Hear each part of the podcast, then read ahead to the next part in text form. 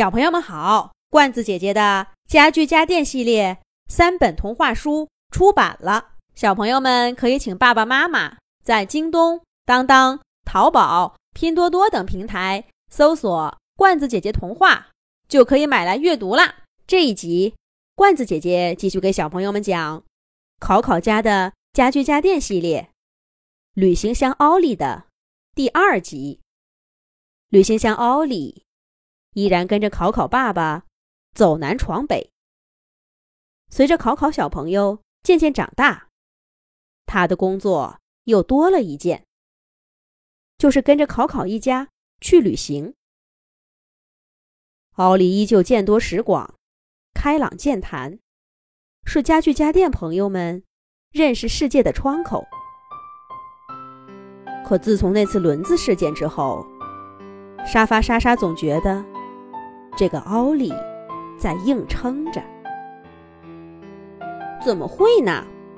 依我看，是你想多了。沙发沙沙悄悄跟桌子罗罗说了这件事儿，罗罗摇头否认。我还没见过谁像奥利这么精力充沛呢。不过就是个轮子而已，修好就是了嘛。也许罗罗是对的。你瞧，奥利那不是挺精神的？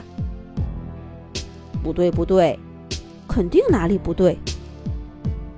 也许是那不再均匀的脚步声，也许是夜里越来越低沉的呼噜，也许是摊开身体以后，很久才顾得上收拾的行李。总之，奥利跟从前的确是不同了。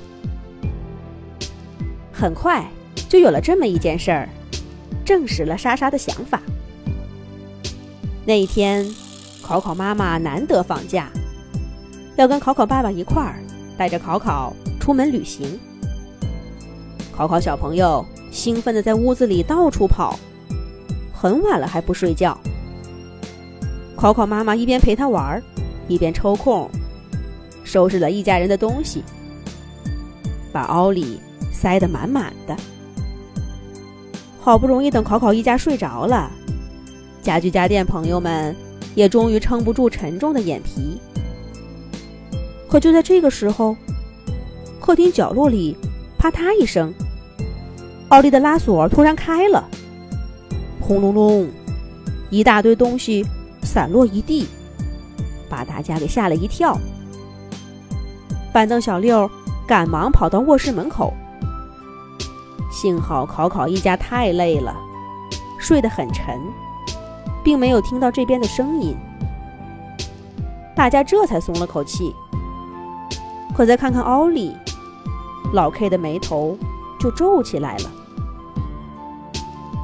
只见奥利盯着自己乱糟糟的身体，想站起来，胳膊腿儿却使不上力，急得他一脑子汗珠，惨白的脸上。蒙着一层奇异的红色。吸尘器西西和扫地机器人罗伯特两个赶忙扶着奥利站起来。奥利深吸了一口气，低下头去拉肚子上的拉锁，却怎么也拉不上。沙发莎莎过去帮他，摸着奥利冰凉的手，莎莎担忧地说：“要是太累了，就歇歇吧。”别那么拼！奥利勉强笑笑，虚弱的回答说：“没关系，别让考考一家扫兴。而且，我是个旅行箱，不能去旅行，我的生命还有什么价值呢？”奥利，你……沙发莎莎和大家还想说些什么？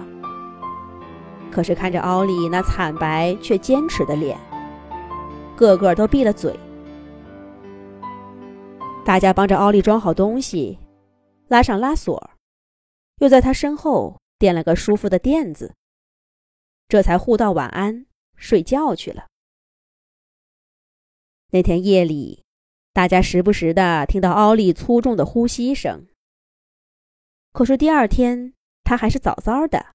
就跟着考考一家出门了。奥利就这样一直坚持着他作为一个旅行箱的使命。轮子不灵便了，他坚持着；拉锁不顺滑了，他坚持着；手柄掉了一块皮，他还在坚持着。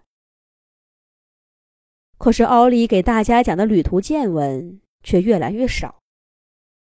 每一次旅行归来，他都要花好多时间休息。